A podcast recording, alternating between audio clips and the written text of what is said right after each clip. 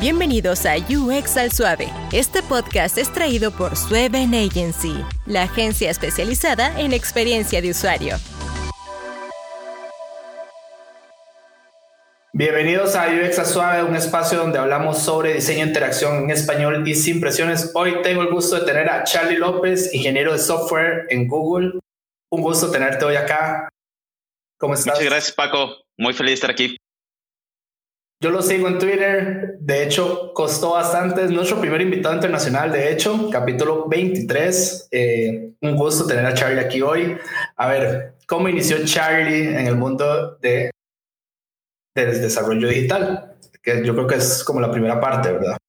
Em, yo creo como que fue por azar del destino. O sea, eh, a mí me gusta la computación, ¿no? Entonces, desde antes de entrar a la universidad ya había metido cosas como de hardware cursos como de eh, reparar computadoras y todo eso, ¿no?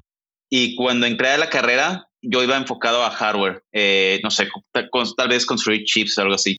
Y me acuerdo que la primera materia que, o una de las primeras materias que tomé era introducción a la computación y iba acompañando un taller y en el taller nos tocó pues que te enseñan eh, pues a programar, ¿no? Y con cosas súper básicas pues porque llegas sin saber tantas cosas. Y no sé, algo que me impresionó mucho fue que tenemos que programar algo en C era un, casi siempre escucho el hola mundo, en este caso era como hola y tu nombre, ¿no? Y no sé, el hecho de en una terminal escribir mi nombre y que la computadora me respondiera eh, hola Carlos, eh, me llamo Carlos y me dicen Charlie, eh, que dijera hola Carlos, a mí me impresionó mucho. Y de ahí, pues yo empecé como ya a meterme un poco más a lo que era pues el pad de eh, software dentro de la carrera de computación. Y pues creo que el mundo de, de software engineering es súper grande. De ahí me fue como dirigiendo un poco porque en la carrera fue como tal vez mucho embebido. Eh, para quien no sepa qué es eh, un lenguaje embebido, son los que podemos ver como en los chips, por ejemplo, o por ejemplo cuando construimos cosas como Arduinos o Raspberries. Eh, y de ahí comencé a, a, jugar un poco con web. Me encantó la web. Me fui varios años a, a hacer frontend. Luego me tocó un poco móvil. Eh, primero con React Native. No, primero fue Java, luego React Native. Y pues ahorita en Google, pues ya eh, en YouTube, pues ahora sí volví a, nativo como mobile developer. De hecho, aquí lo curioso es que yo quisiera traer a alguien que trabajara en una plataforma de video, ¿verdad?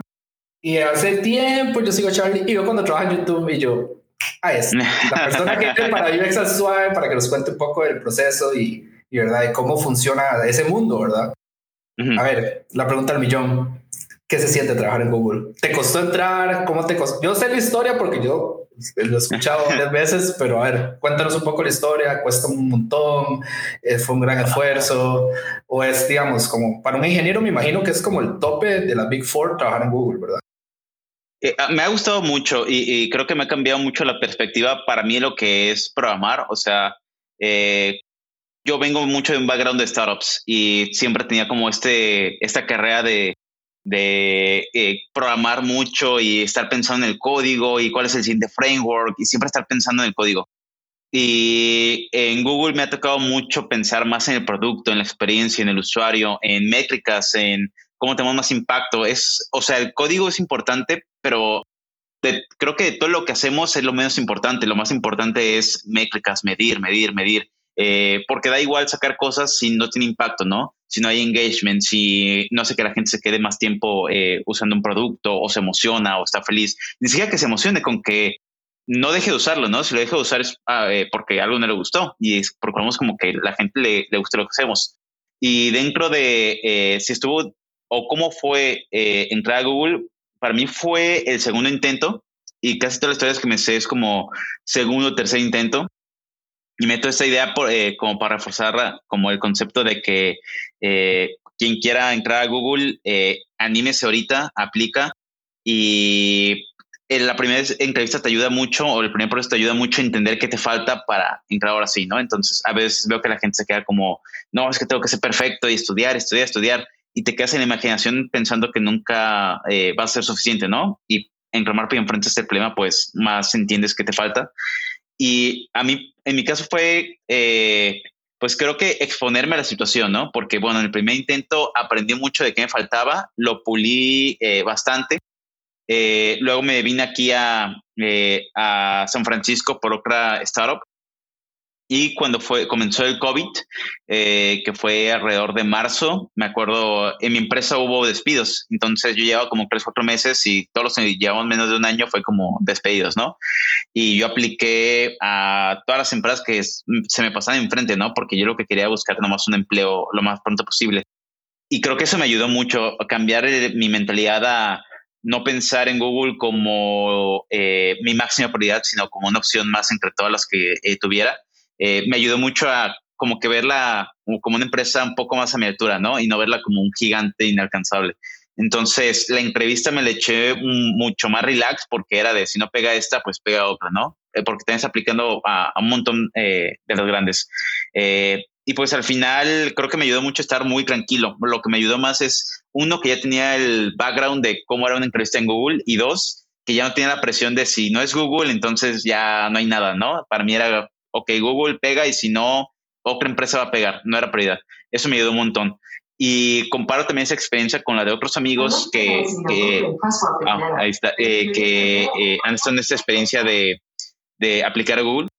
Y casi siempre la historia es eh, parecida, ¿no? De, de, que entran sin la presión de, oye, ¿qué sentirá estar en Google, ¿no? O, o demás. Y, por ejemplo, me tocó también una entrevista, yo también tengo un podcast, eh, eh, y una entrevista que le hizo un amigo que está en Google y él me dijo eh, que él cuando aplicó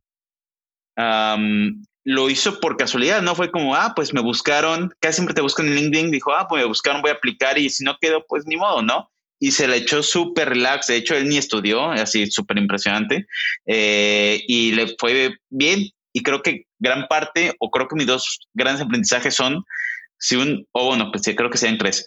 Eh, tres puntos importantes para aplicar a cualquier empresa, pues que te encante es uno, que no sea tu prioridad, que significa aplica a muchas empresas, o si vas a aplicar una sola, que no estés como presionado por eh, la situación. Dos, estar muy tranquilo. Y un truco que yo me agarré de para entrar fue no tomar café, porque a mí el café como que me ansiedad. Entonces yo tenía que estar muy tranquilo. Y tres, creo que es animarse. Creo que eh, uno se puede quedar en la cabeza siempre la idea de un día que estar en la empresa de mis sueños, la que tú quieras, y el mero hecho de que esté en tu cabeza y no en la realidad, pues es el mayor freno que tienes, ¿no? De hecho, aquí hay que explicar algo. Charlie trabaja directamente en Google California, ¿verdad? No es una sede en otro país, sino él trabaja en los headquarters de Google en California, ¿verdad? Y me da risa porque es tan fan que ahí escuché el Assistance ahí donde sonó. sí. Como Assistant. Así va, súper fan, ¿verdad? Em, yo acabo de publicar un tweet. Eh, yo te copié desde mi cuenta personal y le dimos retweet en UX Suave que me enviaran preguntas eh, en este momento para ver si alguien puede ser que te haga una pregunta interesante. Y de hecho me acaba de llegar una. Em, y es divertida la pregunta. ¿Cuáles son las métricas que Google, en este caso, digamos, toma en cuenta para un, un empleado, digamos, para contratar a alguien? Si es necesario que venga de una universidad prestigiosa o si es más que todo el background de sus trabajos. Esa es una buena pregunta porque en este podcast hemos estado hablando de que más que todo para los diseñadores de interacción, eh, no existe una carrera como en Costa Rica, de hecho, no existe una carrera como, mira, bachillerato en diseño de interacción no existe, sino todos hemos estado en cursos y hemos experimentado diferentes maneras de aprendizaje. Entonces me acaba de llegar esa pregunta si es necesario y ellos toman en cuenta, digamos, un título universitario, ¿no? Mm, directamente la parte del título universitario, eh, sé que no, no lo piden, pero eh, creo que a veces lo vemos como importante no, eh, no lo digo hablando por parte de Google, ¿no? sino eh, hablando de implicaciones legales. Uh, por ejemplo, puedo contar mi experiencia con una visa TN de trabajo, que es la visa que se dan a mexicanos y canadienses para trabajar eh, pues, dentro de Norteamérica. Entonces, la visa TN te pide un título o cinco años de experiencia para eh, comprobables pero casi siempre el caso más común que veo es eh, el título, ¿no? Es mucho más sencillo, vas al proceso, eh, das el, el, papel y te hacen unas preguntas y ya te dan la visa. Entonces, por esa parte lo veo, eh, pues que lo necesitas, ¿no? Pero, por ejemplo, esto tal vez va, ya se, va a ser ya hablar de privilegios, que significa nacer en un país y demás, o, o situaciones económicas. yo considero que a veces esta onda de eh, de no tener título y todo eso, para mí se hace una parte de privilegio eh, porque implica en qué país has nacido, ¿no? Porque si te toca nacer tal vez en un país en el que sientes que tus, eh, tus recursos son limitados, el título te va a ayudar a poder salir del país. o va a ser más fácil que puedas moverte a otro país en el cual te permita seguir laborando en, en el rol que, que, elegiste, ¿no? En este caso, poniendo el ejemplo de, ok, quieres eh, moverte a Google Estados Unidos, dependiendo de tu nacionalidad, va a ser necesario o no un título. Pero si, no sé, si esa pregunta me la hace un latino que nació en Estados Unidos, pues le voy a decir, tú no lo necesitas, ¿no? Porque mientras tengas los skills, mientras tengas eh, un buen background, mientras tengas como eh, es, buenos conocimientos y como un buen perfil, pues vas a poder eh, llegar a, a, este tipo de roles. Yo creo que eso es donde viene más la pregunta, digamos, si tomas en consideración ese empleo formal, digamos, mira, ocupamos que tengas títulos en ingeniería o una maestría, por ejemplo, o a Google le interesaría más contratar gente que sepa lo que hace realmente y sea buena en lo que hace. pregunta dos. Mira, tengo dos preguntas y sí, acabo por el tweet y me lo mandaron el día. Trabajar en YouTube. A ver, el reproductor más usado de video del mundo. ¿Es difícil o no? Eh, ay, creo que, ah, no sé, tal vez lo, que eh, le he dado vueltas un poco a, a, qué es difícil y, y, todo eso. O, a mí lo que se me, se me hizo difícil al inicio no es ni siquiera conceptos de programación, ¿no? Para mí lo que se me fue un reto fue, eh, y creo que el resto de Google va a ser igual, eh, aceptar lo desconocido como eh, una constante. Eh, y lo digo porque gran parte de las herramientas que tenemos son exclusivas de Google. Entonces, eh, pues, o sea, ya no me acuerdo cuál fue la última vez que tuve que googlear algo porque lo que tengo que buscar no está fuera de Google, está dentro de Google.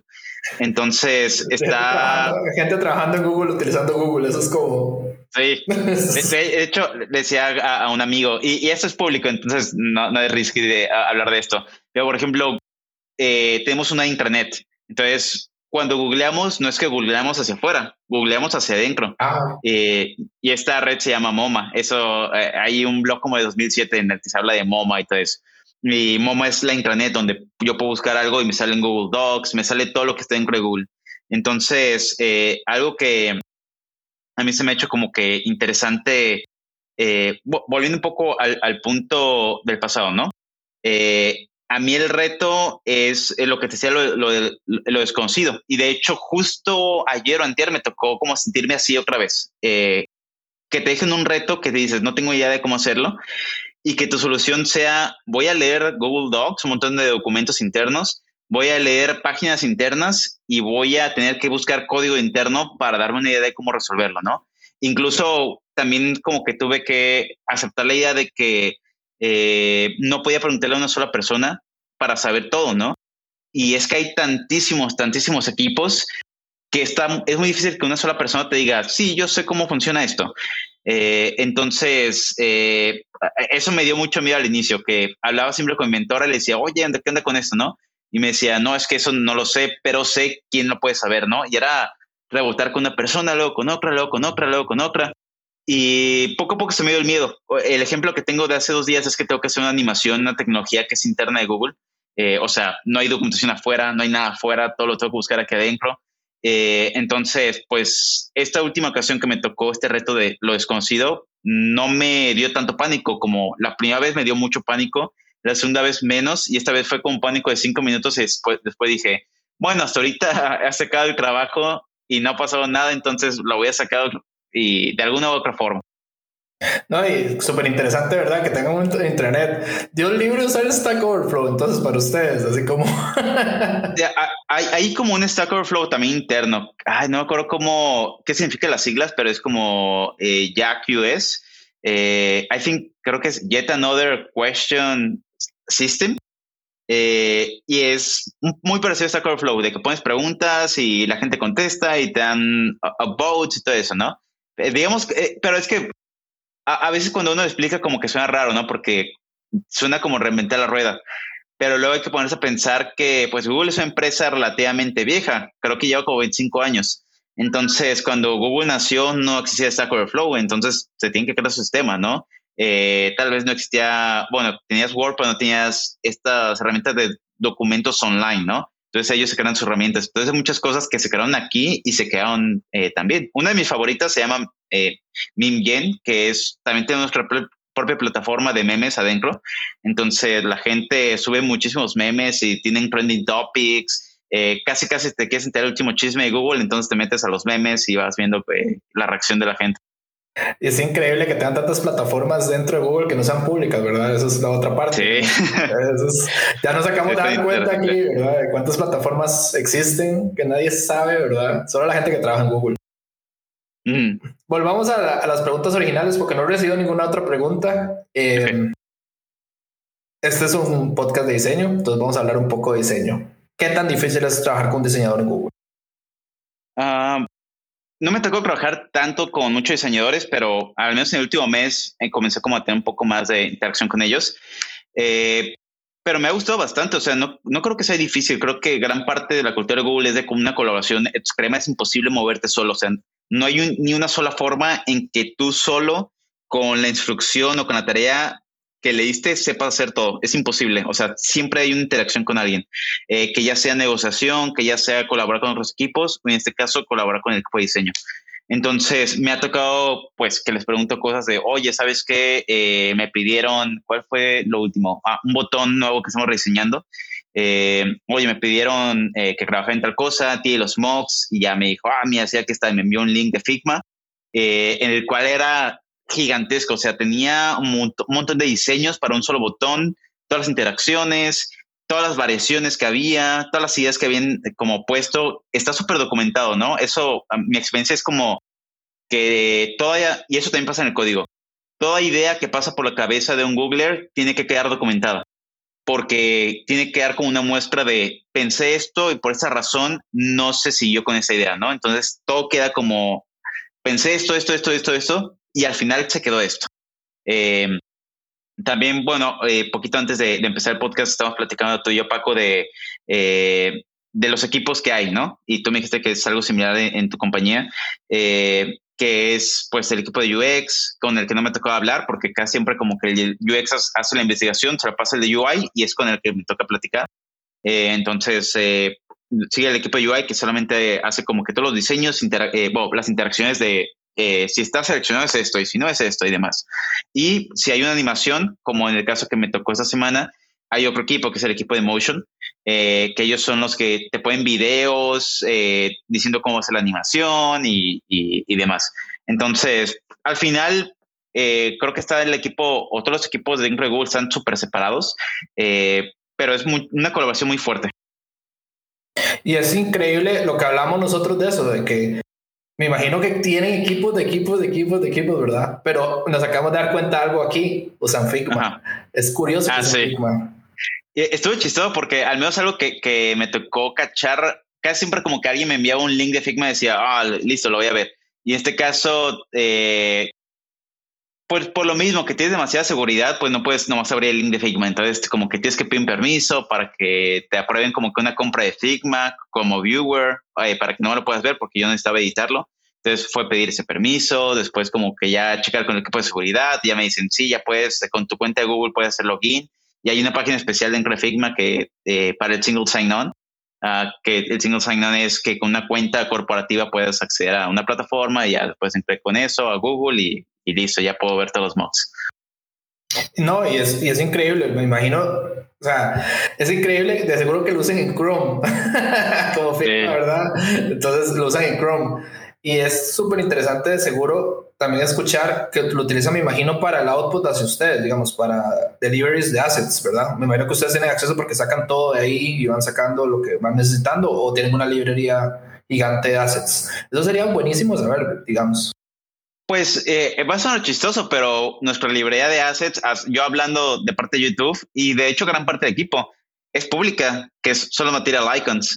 Entonces, eh, lo que ustedes usan son lo que nosotros usamos. Tal vez hay uno que otro icono que no está, que puede que sea exclusivo, por ejemplo, eh, para YouTube.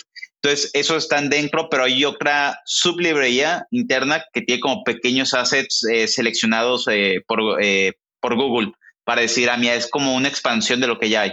Pero no, por ejemplo, yo no me meto a Figma y, bajo el SVG o, eh, o, el PNG de ahí. Yo tengo que acceder a, desde otro lado porque lo que se procura hacer es mm, como que la máxima reusabilidad. Entonces, si un icono es agregado al sistema, no se agrega solamente para tu proyecto, se agrega para toda la compañía. Entonces, tiene que haber como una muy buena reacción y una muy buena documentación de esos iconos existen y si yo la agregué es porque inmediatamente ya está para todos, ¿no? Entonces, casi casi es más labor del diseñador decir, esto ya es parte del como del set de icons ahora de YouTube y y, pues ya lo manejamos así. No, y me imagino de Material, lo agregan de una vez a Material, solo que nosotros vemos la lista de iconos utilizando Material y no sabemos de que de alguien agregó ese icono porque siempre vemos un montón y no nos damos cuenta que ustedes van agregando iconos dependiendo de lo que van haciendo, me imagino. Sí, y, sobre todo si es como un caso general, o sea, hay muchos casos que no son generales. Por ejemplo, el logo YouTube, creo que no está en Material Icons, eh, pero hay mucho, y, pero sí está en la librería que nosotros usamos, ¿no? Eh, pero, por ejemplo, lo puedes ver eh, como ejemplo ahorita. El, botón de like y dislike está en Material Icons. El botón de share está en Material Icons. Uh, el de Add to Playlist, que es para agregar una playlist, también está en Material Icons. Y, y, me lo sé ahorita o lo tengo muy fresco en la mente porque estamos trabajando mucho o he estado yo trabajando mucho con esos componentes últimamente. Entonces, todos esos iconos no los tuvimos que agregar porque ya estaban en la librería. Hablemos un poco de algo público, porque yo sé que vos lo subiste en tweets, del proceso de aceptar un feature. Yo creo que eso también, a la gente que está comenzando en esto, es interesante escuchar a alguien que trabaja en una empresa tan grande cómo aceptan un feature. Yo sé que vos trabajas en un feature nuevo para YouTube. Eh, ¿Puedes explicarnos cómo es ese proceso? Mira, ¿quién viene con la idea? ¿Por qué se hace esa idea? Eh, ¿Hay datos que lo respaldan? A mí me gustaría más, puede ser así macro, igual no tienes que entrar en detalles, pero sería ah. súper interesante escucharlo. Pues eh, dentro de lo que me ha tocado ahorita, bueno, hay muchos, muchas capas, ¿no? Entonces, gran parte de lo, de lo que nos toca a nosotros es, como ingenieros y como diseñadores, es que eh, hay capas más arriba que toman las decisiones de esto es lo que se va a trabajar en el siguiente cuarto. Nosotros trabajamos por cuartos y dentro de estos cuartos eh, se ponen metas concretas, ¿no? Por ejemplo, se dice para tal tarea o para tal colección de tareas, la meta es lanzamiento. Eh, y por ejemplo, la tarea que yo, ahorita platico un poco más de ella, pero la que me tocó trabajar en Q2, tal cual tenía la meta de lanzamiento. Y en, ah, sí, de hecho, todo Q2 fue lanzamiento.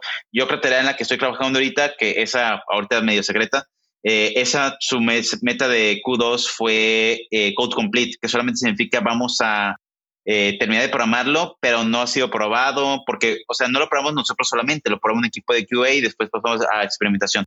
Entonces, la meta era como decir, ¿sabes qué? Sí, vamos a terminar de programarlo, pero no prometemos todavía experimentar con eso. Hasta ahorita ya comenzamos a experimentar con eso. Entonces, eh, la decisión se toma un poco más arriba, que son los PMs eh, y los Product Managers, eh, Project y Product Managers, mi manager y pues varios, varias de las personas, personas que están en TechLead. luego, ya que nosotros estamos codeando y demás, eh, lo que sigue es experimentar. O sea, una vez que terminamos de programar, eh, sigue la parte de pruebas, que solamente es como que checan accesibilidad, eh, que funcione y, que cumpla como con el diseño y todo eso. O sea, y hay muchos approvals que el equipo de diseño tiene que dar approve, eh, los de pruebas tienen que dar approve en accesibilidad y demás. Si algo no es accesible, pues simplemente no puede experimentar con eso. Entonces, comenzamos después de eso a una fase de experimentación y eso es un proceso similar que sigue Airbnb y Spotify, que lo podemos como ver como, pues sí, A-B testing. lo que hacemos es jugar con porcentajes y decimos a un 2% del, bueno, primero creo que se empieza en un por ciento y a veces dos, eh, que es como un por ciento de la población va a usar eh, este feature, ¿no? Y tenemos otra, otro sistema que nos da métricas. Entonces, es para comparar, ah, la gente con este feature ahora usa más eh, tal cosa, ¿no? O capaz que lo usa menos. Y si lo usa menos, eh, hay que preguntarse por qué lo está usando menos y comenzar a jugar con la idea, no la desechamos. Comenzamos a pivotear ideas para eh, mejorarlo, ¿no? Y es tanto el ingeniero como el equipo de, pues, de producto, ir como tomando decisiones técnicas y, y también que sean como agradables para el, que, el que va a ser el usuario final. Y estas métricas no siempre tienen que ir hacia arriba O sea, eso es algo interesante. Eh, las métricas pueden ser neutrales y neutral significa, pues, o sea, cosas que significa es que no reviente la aplicación, ¿no? Esa es una métrica. Entonces, también ver como que la, data sea neutral significa que ni subió ni bajó, que el uso sigue siendo el mismo, ¿no? Y está bien, porque son hipótesis y, y hay veces que es parte de una experiencia un poco más compleja o es un subset de experiencias que, que, se van a sumar poco a poco. Y ya después de eso comenzamos a, si le va bien, pasa a 10%. 10% es, si le va bien eso, comienza la fase de lanzamiento y ya después pasamos, eh, esta última ocasión me tocó saltar del 10 al 99%. ¿Por qué no el 100? Porque existe un concepto que se llama callback y eso también, Spotify tiene un artículo muy, muy padre de eso, de que es un callback y Airbnb también.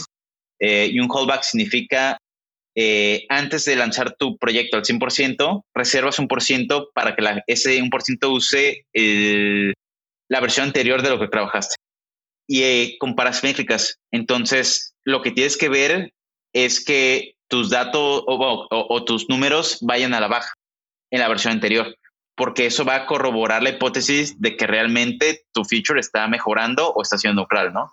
Entonces, eh, ahorita, por ejemplo, el feature que sacamos, que ahorita ya platicó un poco más, eh, existe un concepto que se llama capítulos, los chapters en YouTube en el que uno se puede dar cuenta porque un video eh, en la barra de progreso se como cortado, como si tuviera varios cachitos. Esos son capítulos. Si tú presionas, eh, hay dos formas de llegar a los capítulos. Si tú presionas el nombre que sale eh, en el capítulo, se expande una lista. Y la otra forma es que si tú en la descripción te vas hasta abajo, están los capítulos y también los presionas uno y se abre la lista. Entonces lo que hicimos fue que en la lista metimos un botón de compartir para cada entrada para que la gente pudiera compartir específicamente un capítulo con otros, otras personas, ¿no? Eh, y bueno, a mí se fue del el primer feature que trabajé al mes, ya estaba trabajando en esta, en esta tarea y para mí era un feature muy chiquito y a mí me llamó la atención después que en algunos blogs están platicando de, ah, al fin YouTube metió formas de poder interactuar con, con los videos y los capítulos. No, y eso fue un icono y yo me imagino que es como, uy, cómo se siente de bien, ¿verdad? Así como, yo, yo vi el artículo, de hecho yo, yo, yo me acuerdo que algo yo vi esto y me acuerdo que vi tu tweet y yo, Dios, ya me acordé quién fue el que lo hizo. Entonces, porque sí ayuda, digamos, en realidad sí ayuda bastante. Digamos, si quieres compartir un capítulo exacto, de solo lo de share. Y, aparte, e, está chistoso porque, o sea, sí es nomás un icono, pero lo que estaba atrás no es solamente un icono. Y es algo que me tocó ver mucho. De, eh, hay muchas cosas técnicas eh, que, que no es por la complejidad técnica ya, es por la arquitectura de la aplicación y también porque los componentes que usamos no solamente los usa YouTube, los usa YouTube Music, al menos nosotros como organización. El botón de share lo usa YouTube Music, YouTube Kids, YouTube TV, eh, YouTube Web, YouTube Móvil y sabe cuáles otros YouTube los usarán. Eh, entonces, muchas de esas cosas es como ver qué lógica tiene el propio botón de share, qué cosas puede recibir, eh, para poder compartir cosas. Si va a disparar acciones, porque el botón de share puede compartir, puede disparar una acción. Eh, y otros casos uh, que me tocó ahorita aprender por, eh, porque me he metido mucho al botón de share, al menos en los últimos tres meses, trabajando en otras cosas de YouTube, ya no solamente esto, que es, si es un video para niños, y pues la gente que les usa, usa YouTube más o menos se va a acordar, si es un botón para niños, el botón de share se comporta diferente, así es un video normal. Si tú eres el dueño del video, el botón, de share se comporta de una forma diferente. Si el botón de share falló, eh, eh, se va a convertir en un botón de copiar al clipboard. Y si falla esa opción, lo que va a hacer es que te va a permitir, no te va a decir que el botón está deshabilitado. Entonces, hay muchas variantes en un solo botón que dependiendo de lo que esté ocurriendo alrededor, va a ser una cosa u otra. De hecho, me llama la atención eso, cómo, cómo el botón de share puede fallar solo porque el dispositivo no lo soporta. Eso es una buena pregunta, digamos.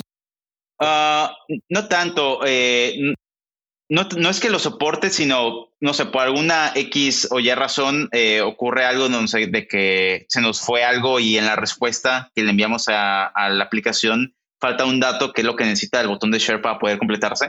Entonces, si no se cumplen ciertas condiciones, pues el botón de share no, no va a poder, lo, nosotros lo llamamos llenar, que es construir un botón, no se va a poder llenar.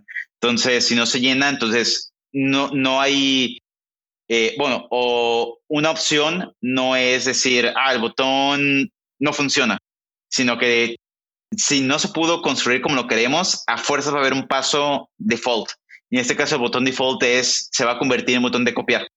Entonces, eh, es, estamos, es prevenir a que si pasara algo fuera de nuestras, bueno, sí, dentro de nuestras manos, pero eh, no sé, un accidente o demás, la aplicación no debe fallar. Tiene que eh, poder darle algún otro acceso al usuario para completar pues, lo que él quería hacer. Hablemos un poco de otra pregunta que acabamos de recibir en Twitter de UX Suave. Mm. Y esta está buena, esta está buena. Eh, ustedes, así me la voy a leer. Ustedes reciben como desarrolladores, porque seguro alguien vio tu perfil y vio que eres desarrollador. Ah, ¿Ustedes como desarrolladores reciben prototipos funcionales o solo reciben los hardwares finales adentro de sus nuevos features? Um, me ha tocado ambos. O sea, por ejemplo, me tocó en las últimas dos tareas que he trabajado que nomás están como los artboards y están pues eh, todos los diseños y demás. Y es como que los ves y empiezas a, replicarlo en código, ¿no? Pero me tocado creo, en el que me, está la interacción, ¿no? Que le das clic y vas viendo qué va pasando con la aplicación. Casi no me tocado ver de esos. La mayoría me ha tocado ver como que solamente son los artboards. Y es que también gran parte de lo que ocurre eh, digamos que ya lo hacen los componentes. Entonces, el equipo de diseño o, UX o Motion eh, procuran no rehacer lo que un botón ya hace. O sea, lo que ellos hacen es que agarran lo que ya existe y lo, juntan para hacer un, una nueva, nuevo feature. Entonces, no hay necesidad como que a veces decir, ah, es que el disable state va a ser esto, o la animación va a ser esta, o esto va a ocurrir, ¿no? O cuando le des clic va a pasar eso porque el propio, botón ya hace y es una librería de componentes. Entonces, lo que existe son como un design system, ¿no? Que nosotros más usamos y podemos asumir que lo que haga el botón es lo que esperamos eh, que, que haga. Me imagino que la pregunta viene por lo diverso que deben ser los equipos y diferentes zonas horarias y me imagino que viene por ahí, digamos, las personas que hemos trabajado con diferentes equipos alrededor del mundo, me imagino que es por eso que lo están preguntando, porque digamos, mandamos a hacer un prototipo funcional para no tenerle que redactar en un giga, ¿verdad? Ahí, mira, este, esto es lo que esperemos que haga y aquí está el prototipo, míralo y esto es lo que esperamos, ¿verdad? Yo creo que por ahí anda la pregunta. De hecho, es muy común en esto y, y empresas transnacionales que mandemos prototipos funcionales a explicar, no solo a probar como usuarios, sino a, a, enviarlos a ese motivo. Ahora, la pregunta al millón, ¿ustedes usan Jira? No, no, eh, no sé si, este, si esa herramienta es pública, pero tenemos nuestra propia herramienta para Box y, o sea, hay cosas que puede que sean impresionantes porque, eh, o sea, todo lo que usamos es cosas que Google ha creado. O sea, no me tocó usar nada que esté, solo Figma, pero todo me ha tocado como que son cosas in-house de Google. Eh, por ejemplo, para las tareas, pues, esto puede que sea sorprendente, pero me ha tocado hasta ahorita puros spreadsheets que se usan como tracking systems, en el que está como esa tarea la va a trabajar tal persona y está el spreadsheet y tiene el punto en el que está trabajando, cuál es el estatus y, demás. Y después es el bug tracker, donde se ponen los issues. Eh, y pues ya tienes después la propia herramienta aparte que es para eh, ver los PRs eh, que la gente está trabajando. Entonces, con spreadsheets, y de hecho a mí me ha gustado, se me hace mucho más fácil como que nomás entrar al spreadsheet y nomás picarle, sí, ya acabé esto ya. Pero sé que eso depende también de cada equipo. No, y yo me quedé así como, de hecho la pregunta te la hice porque me quedé pensando yo, Google no tiene ninguna herramienta que sea, ninguna herramienta que sea, digamos, de, de Kanban, ni ágil, ni nada. Entonces yo me quedé, yo, usan Jira. Eso es lo divertido porque yo me imaginé también, yo dije, puede que ellos tengan su propia herramienta interna. Ahora, eh, yo, no te, yo no te conté al inicio, porque a mí me encanta la reacción de la gente, pero en este podcast hay una pregunta que se le hace a todos los invitados, todos. ¿Cuál es tu peor error y por qué? A ver, voy, voy un poco. Tengo ejemplos de diseño, porque es un, podcast de diseño. Eh, mira, eh, desarrollé, diseñé algo sin los requerimientos esa es tan común. Otra es, me pagaron por adelantado un proyecto, me pagaron 500 dólares y se desapareció la persona y lo terminé. Eh, hay otra que fue como, diseñé un monstruo de cinco cabezas porque diseñé el, esto estuvo buenísimo del capítulo pasado, diseñé el portafolio de otra persona con mis gustos, eso es todavía mejor. Eh, no, ese está, ese estuvo buenísimo. Um, y uno bueno también que hicieron un prototipo en Azure RP completo, así todo, el prototipo funcional, y la persona dijo, ah, no, eso no es lo que yo quería. Y ya. Entonces, ahí tiene bastantes errores, así que no tienes que tampoco decirlo súper específico si fue en Google o no. Puede ser cualquier, cualquier error y por qué es un error. Um, creo que en Google no me tocó, mm, como afortunadamente todavía un error de, ese tipo. Eh, hay muchos sistemas que si, bueno, no me pasado como que un cambio que yo hice le hicieron, eh, el sistema automáticamente lo echó hacia atrás porque me faltaron unas pruebas, eh, pero o sea, no lo considero un errorazo. Eh, hubiera sido un susto si hubiera salido producción, pero bueno, pasó. tal vez de lo que me acuerdo, y, no, no, está relacionado a diseño, pero creo que fue algo que al menos a mí marcó em, dentro de mi carrera y fue eh, hace, como cinco años. Yo llevo como un año, no, como, sí, como año y medio programando y me tocó trabajar para una startup. Em, y pues, no sé, como que yo tenía esas ganas de demostrar que sabía, que hacía, que, que podía resolver problemas y todo eso. Y me acuerdo que nos dejaron, o, bueno, me dejaron a mí la tarea de hacer un refactor de, era, bueno, la compañía era de video eh, distribución de video y lo que también tenía a la par era algo que llaman wallet, que era eh, pues como un paywall que te decía, oye, ¿sabes qué? Eh, ¿Quieres ver ese video? Págalo, ¿no? O dame un dólar o dame lo que tú quieras, ¿no? O dame una propina, lo que tú quieras. Em, entonces, tenemos que hacer refactor, ¿no? De eso, porque estaba, pues lo habían construido hace mucho tiempo y ya quería modernizarlo. Y yo dije, ah, yo me lo puedo echar, ¿no? Y me acuerdo que les dije, no, ¿saben qué? me lo puedo echar en una semana. Y como dijo, no, pues está bien, ¿no? Y yo estaba de, no, yo tenía las ganas de poder eh, comer en el mundo. Y el, después de la primera semana, pues todavía no lo tenía. Y les dije, no, ¿saben qué? Una semana más, ¿no? Y me dijeron, va, ¿no? Y a las dos semanas todavía no lo tenía y ya estaba yo bien estresado, ya dormía muy poco, estaba súper tenso. Al final me tardé un mes. Eh, y incluso no lo pude refactorizar ya como quería. O sea, una parte sí quedó bien y otra parte pues ya quedó como código medio viejo copy-paste para que sea un poco más bonito y todo eso. Eh, pero a mí me sirvió de lección porque me acuerdo que le dije al que dirigía el, proyecto, ¿no? Al, al tech lead. Y, me, y le dije, chin, sorry, porque me tardé más de lo esperado, ¿no? Y me dijo, ah, no, está bien, tú me dijiste una semana, pero yo ya sabía que no iba a ser una semana, entonces yo aquí le había puesto un mes, ¿no? Eh, y dije, fuck, o sea, yo bien estresado y súper tenso y tú ya sabías que iba a tardar un mes. Pero a mí me sirvió de lección porque después de eso eh, una y dos, comencé a priorizar, no pasarme nunca así de, trabajo, o sea, si algo eh, me voy a tardar más o, si ya es tarde, no me quedo trabajando o hacer otra cosa. Y segundo, cuando hay una tarea, yo siempre pido el colchón, o sea, el colchón de tiempo de si, si yo sé que va a ser una semana, empiezo a pensar, no, es que esto y lo dos semanas, ¿no? Eh, siempre me doy un colchón y esto sirve de lección para, a mí me sirvió de lección y me, me ayuda como a crecer mi carrera, igual le sirve a otros eh, uno luce mejor si tú dices, me voy a tardar dos semanas y sale en una semana o semana y media, que si tú dices, me voy a tardar una semana y salen dos. Entonces, pedir este colchón de tiempo te da uno, paz mental y dos, si acaso terminas antes, sales como héroe. No, imagínate que te lo calculó un mes. De hecho, es por dicha, porque si no, yo hubiera empezado la semana. ¿Dónde está? ¿Dónde está mi proyecto? ¿Dónde está? Y yo creo que eso le pasa a toda este, esta sinergia de, desarrollar algo, digamos, porque imagínate un diseñador. Nosotros somos los normalmente la primera, el primer eslabón, ¿verdad? En la cadena y nosotros atrasando un mes y los desarrolladores sin nada durante un mes, eso sería peor todavía. Fíjate que algo que me ha tocado haciendo un poco énfasis en eso es que acá en Google, como, o, sea, me ha tocado venir como de, de, ese tipo de situaciones, ¿no? En la que, pues, a veces los equipos son pequeños y si el diseñador no ha sacado algo, pues ya bloquea a los demás, ¿no? Y no hay otros features que trabajar.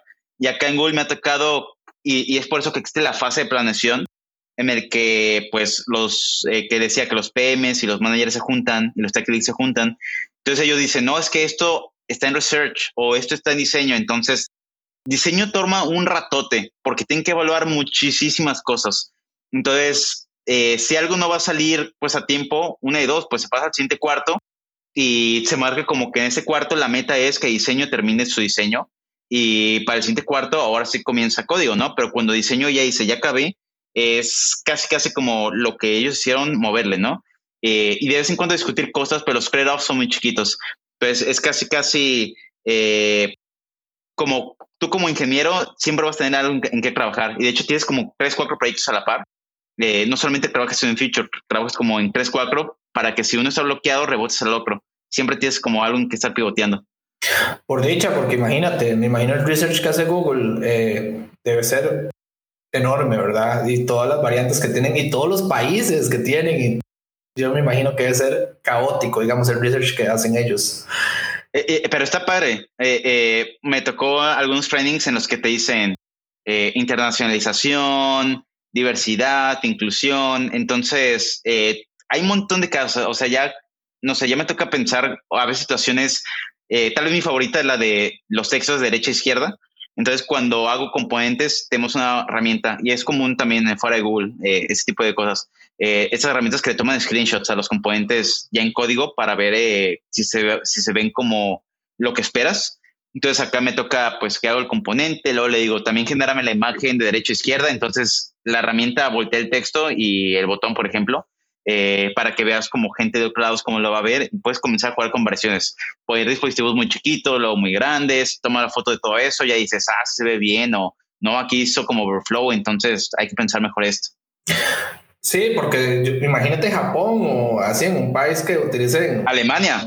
Sí, eso, algo así estaba pensando yo. Ese texto es enorme en un botón. Larguísimo, sí y reservar ese espacio. Digamos, yo me imagino las personas que hacen los botones, yo no me quiero imaginar cómo, cómo se los aprueban. Digamos, el diseño debe ser caótico, probar tantos idiomas y ver cómo se los aprueban con el espaciado y todo, ¿verdad?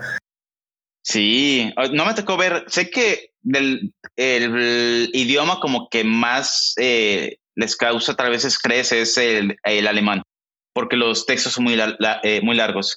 Em, pero no estoy muy seguro cómo es que hacen como que el análisis para ver qué escribir. Entonces, a, a fuerzas, no he hecho si hay un equipo así, pero a fuerzas va a haber un equipo que solamente se dedica a escribir los textos.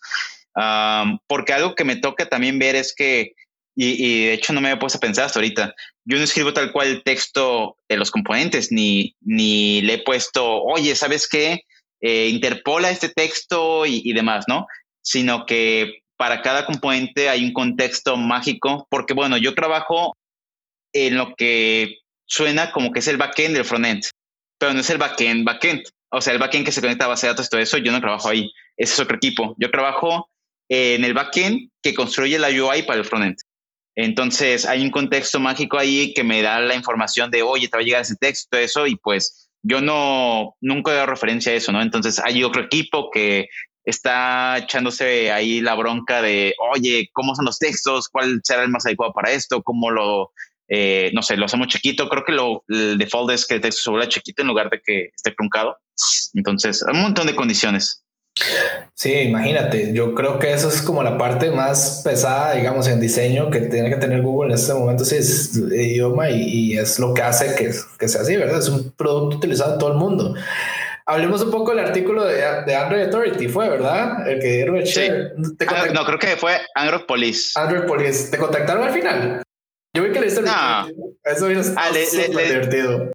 Le di retweet, eh, pero, o sea, no, no esperaba que, que, me contactaran porque, eh, digo, los features que trabajamos no salen como a la, como si fuera de autor, ¿no? Es eh, colaboración en equipo. Y, por ejemplo, yo trabajé, en este caso fue código nativo porque hay otras tecnologías que estamos dentro de Google. en este caso fue nativo y yo hice la parte de Android y otro compañero hizo la parte de iOS. Entonces yo me enteré por del artículo porque tenemos un chat de, eh, yo estoy en el equipo de Watch eh, y alguien compartió el artículo de, oigan, ya vieron que están hablando de esto y dije, ah, qué chido, ¿no? Pero me ha tocado ver, pues, eh, otros features que hemos sacado. Ah, no me acuerdo cuáles han sido. Bueno, me tocó ver hace unos días del release de Shorts, uh, YouTube Shorts para todo el mundo. Entonces, eso salió en Diverge. Uh, otros, ah, creo que no recuerdo si del SIG también salió, me tocó ver también uno de, ese es del año pasado, de cómo YouTube se está volviendo eh, o está girando un poco más a eh, navegación a través de gestures. Ah, eso salió en Diverge y hace como dos meses puse un tweet de cómo la gente podía hacer full screen con solamente gestures. Ah, entonces, me ha tocado ver que para cada cierta cantidad de features que sacamos hay un artículo que, que habla de, y, eso se entiende porque eh, creo que algo común es que uno se mete al App Store o al Google Play Store y ve cuáles son las nuevas cosas, ¿no? Pero en Google no podemos hacer eso porque hay tanto feature experimentándose que no es, no sabemos si el siguiente release va a salir eso. Entonces, como que ponerlo en la caja de esto lo nuevo, pues no aplica. Y es más como que la gente lo va descubriendo. Nosotros le damos algunos hints de vez en cuando si se ocupa, pero salen releases a veces a media aplicación, eh, cuando la aplicación ya está instalada, porque son cambios que vienen del servidor. Entonces, hay pura sorpresa ahí. Una sorpresa, igual que ver el, la conferencia de Google cada año. Yo, me imagino que ya ustedes saben lo que viene así a futuro y ya ven la conferencia, ah, ya sé, ya yo lo vi, ya, ya eso ya. Creo, que eh, eh, está chido. Me ha tocado una que otra cosa que sí me entero antes, pero no me entero tan antes. O sea, de YouTube sí me entero más cosas, pero porque yo estoy en la organización de YouTube eh, y hay una junta mensual en la que se habla de todo YouTube, porque bueno, ya platicamos hace rato que era YouTube, YouTube Kids, YouTube TV, la aplicación de para creadores, em, YouTube Music, YouTube Premium, son un montón de variaciones. Entonces, todas son organizaciones. Y aparte, por ejemplo, dentro de mi organización, que pues eh, es la aplicación YouTube, estamos divididos también por capas. Yo estoy en YouTube Watch, que es la segunda sección de YouTube. Cuando presionas un video y que salen los comentarios y todo eso, yo estoy en ese, en esta, en ese equipo YouTube Watch, donde también convergen más equipos, como el, equipo de, del video player, eh, aquí va eh, como un dato curioso que descubrí hace poco. Eh, hay un equipo solamente para el botón de suscripción, hay otro, equipo solamente para el botón de descargas y tiene sentido, o sea, no es que su chamba sea mantener un botón, su trabajo es toda la lógica que implica descargar algo y lo que ellos ofrecen para nosotros los desarrolladores es un botón.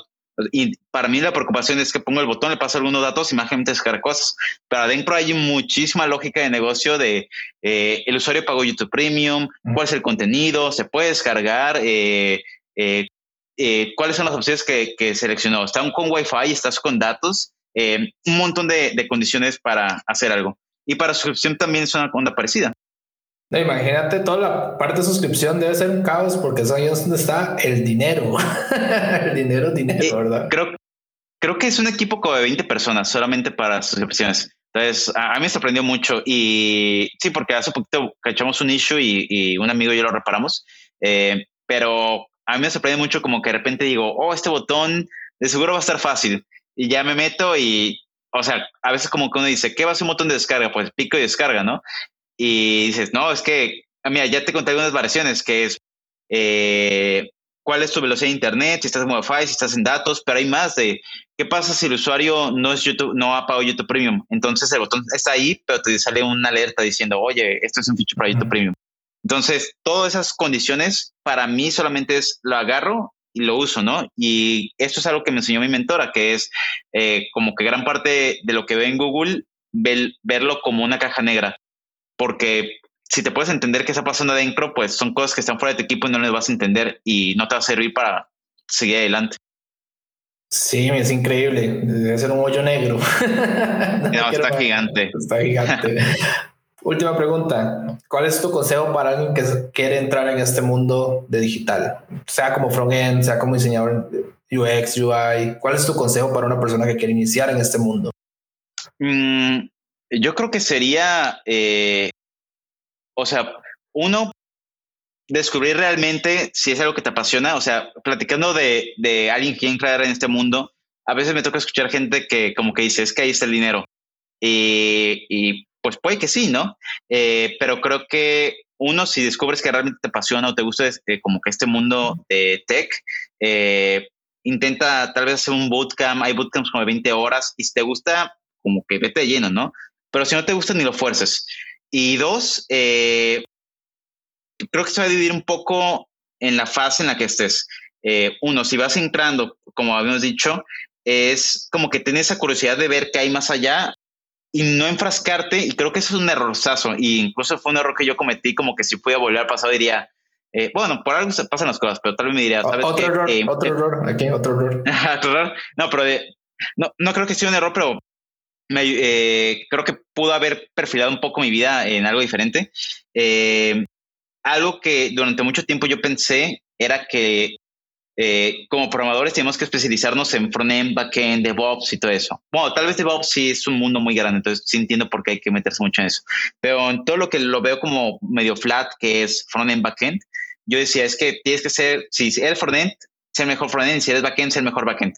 Y durante cinco años yo me especialicé muchísimo en frontend y me ha servido, o sea, pude sacar muchas cosas, me tocó aprender muchas cosas muy interesantes, incluso ahorita me sirve eso ahorita.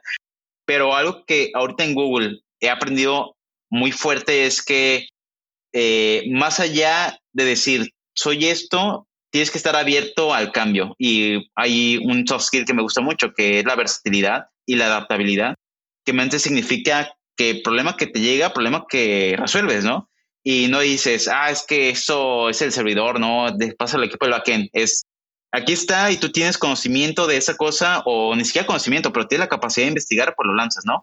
Y creo que estar abierto a eso, a la posibilidad de que todo cambia y que, eh, pues, que la limitación está en tu cabeza, ¿no? Porque a veces la limitación es decir, es que eso no es mi especialidad, pues da igual, te vas a especializar mañana, pasado mañana y, da igual, las cosas cambian. Y es algo que me tocó aprender ahorita, pues en estos casi meses en, en Google, de que cuando yo entré yo decía, no, es que yo solamente JavaScript y yo frontend y, entré al equipo de, de, Android. Entonces, JavaScript no, ¿verdad? Eh, y luego un punto más fuerte, pues me tocó C++. Y bueno, para quien no esté familiarizado con C++, es un lenguaje súper viejo. Y, cuando, y me tocó a mí ver la universidad y, y yo decía, no, esto ya no se usa, ¿no? Y, y demás. Y pues entré a Google, gran parte del código está en C++, y pues durante un tiempo decía, no, no voy a aprender eh, eso, me voy a quedar solamente en JavaScript. Y me fui lento el primer mes y después como que, o sea, afronta la realidad y dices, eh, si quiero seguir adelante, tengo que ceder, tengo que doblar las manos y decir pues, a, lo que caiga, ¿no? Y cambié mi mente y dije, no, pues no me vuelvo a quejar de lenguajes, voy a ser como el mejor en lo que me toque, ¿no? Y empecé a estudiar C++. Eh, le dije a un amigo que había, competencias de programación que me dieron las clases porque él usaba C++. Me empecé a dar clases, empecé a leer un libro y luego me metí como al programa de especialidad de Google porque te especializas por lenguaje de programación y yo me metí a la especialización de, C++ y empecé como a, pisarle, ¿no? Y ahorita ya lo que veo es, por, eh, por ejemplo, también ese reto me tocó un problema que me dejaron, que es en Java, y Java no es algo que domino, y pues me lo dejaron, me, me, no sé, me asusté como un minuto después, dije, a ver, el chiste es ver de qué se trata y, se va a resolver porque se resuelve, ¿no? Y ya creo que la mentalidad que estaba agarrando, ¿no? Como entre más te expones al cambio, más, no digo que se vuelve más agradable, pero se vuelve más eh, llevadero. Y creo que sería como el, eh, el, mayor consejo que tengo, no te amarres a algo, no digas como que, o sea, está muy bien que te guste frontend, está muy bien que te guste backend, pero procura jugar con todas las herramientas y quédate con la mentalidad abierta a que a, ser la persona que cuando llegue el problema tú digas, sabes que yo me lo he hecho, ¿no? Y eso te va a ayudar una de dos, no, o, las dos cosas. Una, a, familiarizarte con el producto. Eh, y dos, pues a comenzar a ser eh, versátil. A ser versátil te va a ayudar a resolver los problemas. Y dos, en tener producto te va a dar un plus sobre muchísimos desarrolladores que solamente se enfocan en el código. En tener el producto ayuda a que la empresa genere dinero. Y si tú le dices a la empresa, oye, ¿qué quieres? ¿Que la aplicación sea más rápida o, ganar un millón de pesos? Pues te van a decir, ¿sabes qué? Que la aplicación se quede igual de lenta mientras ganemos dinero, ¿no? Esa es, creo que, la mentalidad que me gustaría compartir. Generemos revenue. sí, de eso viven las empresas. De eso viven las empresas. Muchísimas gracias por estar hoy, Charlie. Muchas gracias. muchas gracias por la invitación. Un momento, aquí vamos a hacer un anuncio. El podcast tuyo. Cuéntame el oh. podcast. Eh, sí, tenemos eh, un amigo y yo que, eh, que, se llama José, él está en Dropbox. Eh, tenemos un podcast que se llama Los Full Suckers, en el que está chistoso porque empezamos primero como hablando cosas muy técnicas y luego comenzamos a pivotear un poco porque a la par y yo comenzamos a aplicar otras empresas. A la par y yo entramos a otras empresas que fue Google Dropbox, nos conocimos en la empresa y luego comenzamos a compartir primero cómo fue nuestro, nuestro viaje, ¿no? Que fue eh, primero hicimos esto para nuestros currículums, luego esto fue para las entrevistas luego esto fue para la última entrevista. Eh, así fue como negociamos. Ahora estamos leyendo esto, ahora estamos programando el lenguaje de programación, ahora me toca entre retos y eso es lo que procuramos compartir. Eh, como que este viaje que nos ha tocado pues en Silicon Valley, él lleva 15 años, yo llevo dos años, entonces está muy padre como que ese choque de, de, de, tal vez de ideas y como de experiencia, ¿no? Somos mexicanos los dos, pero con eh, un tiempo bastante diferente acá y también con backgrounds muy diferentes. Entonces, eh, pues de eso se trata, de cómo eh, lo que nos toca ir aprendiendo, compartirlo con la comunidad. Sí, escúchenlo, está muy bueno. Yo lo he escuchado, de ahí conozco a Charlie. no, de hecho sí fue, de hecho, por, por, porque caí en un podcast porque un amigo lo escuchaba y me mandó un capítulo y yo, mira, y de hecho fue una, yo no sé por qué, cuando empezó UX al suave, una de las referencias que me salió en español, cuando andaba buscando información y todo, caí en el podcast tuyo. Entonces, así nice, destino. Sí, destino. Esta es tu casa. Muchísimas gracias, Por, estar, aquí hoy. Eh, en serio, de todo corazón. Te pueden seguir en Twitter. Yo creo que es la red de, de Charlie, es Twitter. Eh, es Charlie's Bot, es Charlie. Sí, que lo expliqué. S eh, y de hecho, así como cosa random, pues ese es mi username en Google, ese es mi username de Gmail, ese es mi username en todos lados, entonces con ese me encuentro en todos lados. Muchísimas gracias de nuevo. Esto fue UX al Suave, capítulos nuevos todos los jueves. Nos pueden seguir en Twitter, Instagram y Facebook. Muchísimas gracias y hasta pronto.